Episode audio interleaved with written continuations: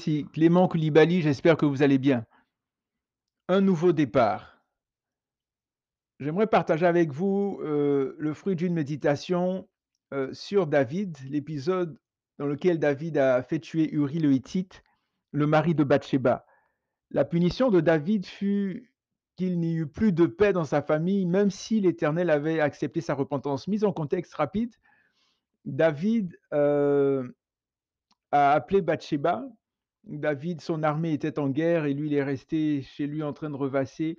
Et il a vu Bathsheba qui se lavait, lui, il était au-dessus, euh, sur une maison à étage, je dirais. Et il a fait venir Bathsheba, il a commis l'adultère avec elle. Et voici ce qui est dit en 2 Samuel 12, 7 à 10.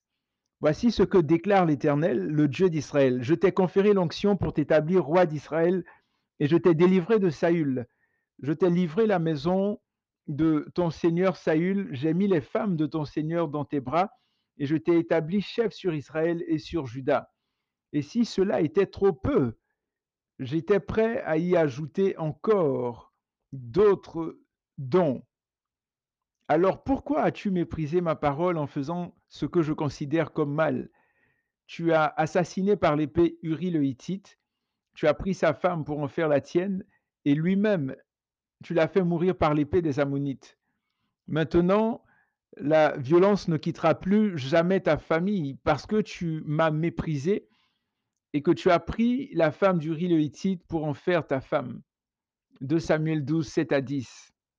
Là, le Seigneur dit, si c'était trop peu, tout ce que je t'ai donné, tout ce que j'ai fait pour toi, si c'était trop peu, j'aurais ajouté encore plus. Et souvent, on met l'emphase sur ce qu'on n'a pas plutôt que sur ce qu'on a.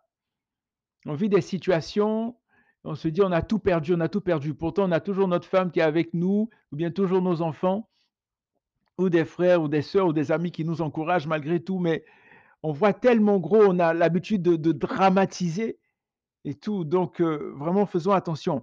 Mais c'était une parenthèse. Poursuivons. Deux éléments très importants. Premièrement, Dieu aima le deuxième fils de David et de Bathsheba qui fut Salomon. Donc le premier fils était né donc lorsque lorsqu'ils ont commis l'adultère, Bathsheba est tombée enceinte et euh, le, fils euh, qui a été conçu est mort. David ensuite a mené le deuil et, et, par la suite il a demandé officiellement la main de Bathsheba. Et Bathsheba est devenue son épouse. Et là, ils ont eu un deuxième fils, le roi Salomon. Et on nous dit son autre nom était Yedidia qui signifie aimé de Dieu. Nous pouvons être étonnés par l'attitude de l'Éternel envers cet enfant. Sa mère était Bathsheba.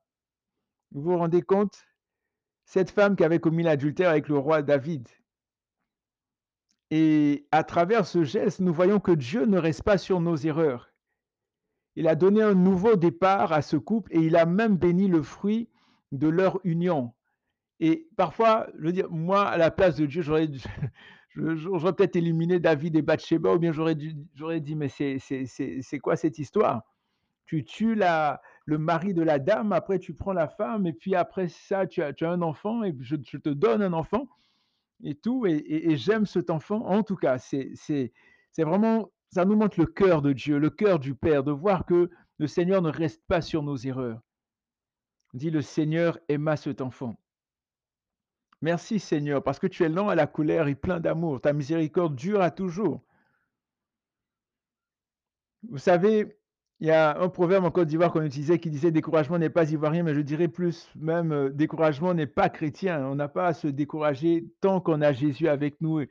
Et on n'a pas à se décourager parce qu'il est toujours là. Il a dit, je ne vous délaisserai pas, je ne vous abandonnerai pas, je ne vous laisserai pas orphelin. Je serai avec vous tous les jours jusqu'à la fin même si on est en prison, même si on est tout seul, même si on vit toutes sortes d'outrages, le Seigneur Jésus est là, il est avec nous. Il ne nous abandonnera jamais, jamais, jamais, jamais. Avec l'Éternel, il y a toujours une deuxième, une troisième chance, oui, bien sûr, jusqu'à un moment, parce qu'il est dit en deux pierres, oui, un moment, bien, ça va s'arrêter, mais comme l'apôtre Paul pouvait dire, là où le péché abonde, la grâce surabonde. Mais il ne faut pas exagérer, on se comprend. Normalement, David aurait dû mourir pour son double péché, adultère et meurtre. Mais le Seigneur, encore une fois, lui a fait grâce.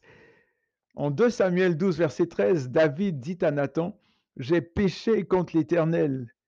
Et Nathan lui répondit, Eh bien, l'Éternel a passé sur ton péché, tu ne mourras pas.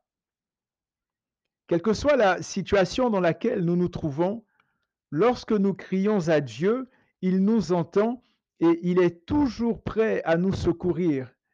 Mais il ne faut tout de même pas abuser. C'est triste de voir à quel point nous nous mettons souvent nous-mêmes dans le pétrin. Oui, Dieu vient à notre aide malgré les conséquences de nos actes. C'est important qu'il y ait des conséquences. Et c'est ce qui s'est passé. On a vu une conséquence et par la suite, comment est-ce que Dieu a béni et tout. Pas parce que Dieu ne pardonne pas, que c'est pas parce que Dieu pardonne qu'il n'y a pas de conséquences. Vous me comprenez?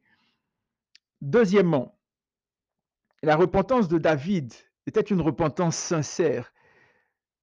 David, cette repentance a su toucher le cœur de Dieu. David n'était pas un saint, mais il savait être vrai, authentique, sincère.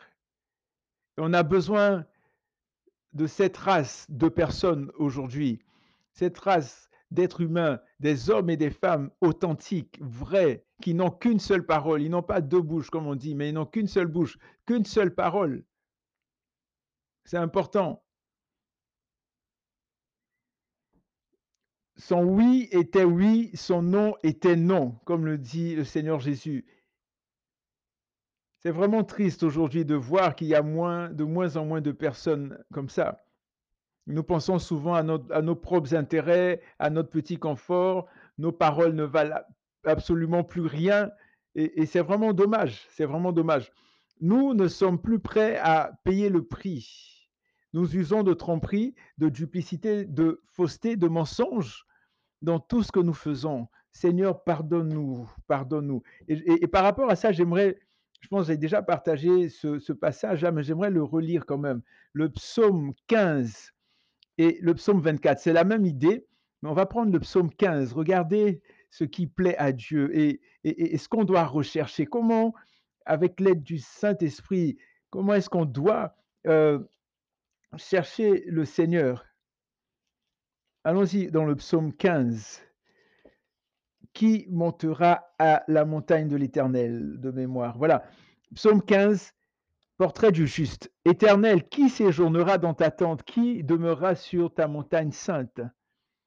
Celui qui marche dans l'intégrité, qui pratique la justice et qui dit la vérité selon son cœur. Il ne calomnie pas de sa langue, il ne fait pas de mal à son prochain et ne jette pas le déshonneur sur ses proches.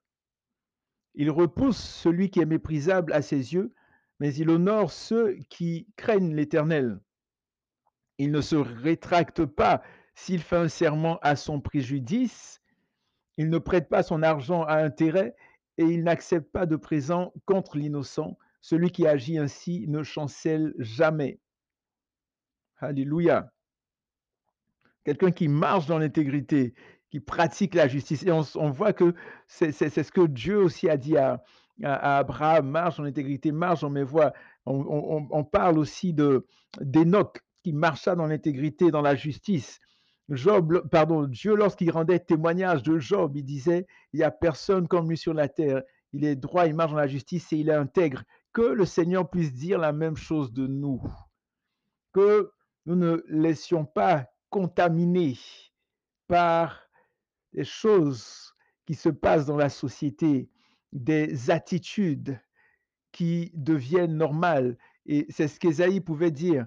Il disait, les hommes, ils, ils, disent, ils appellent bien le mal et mal bien.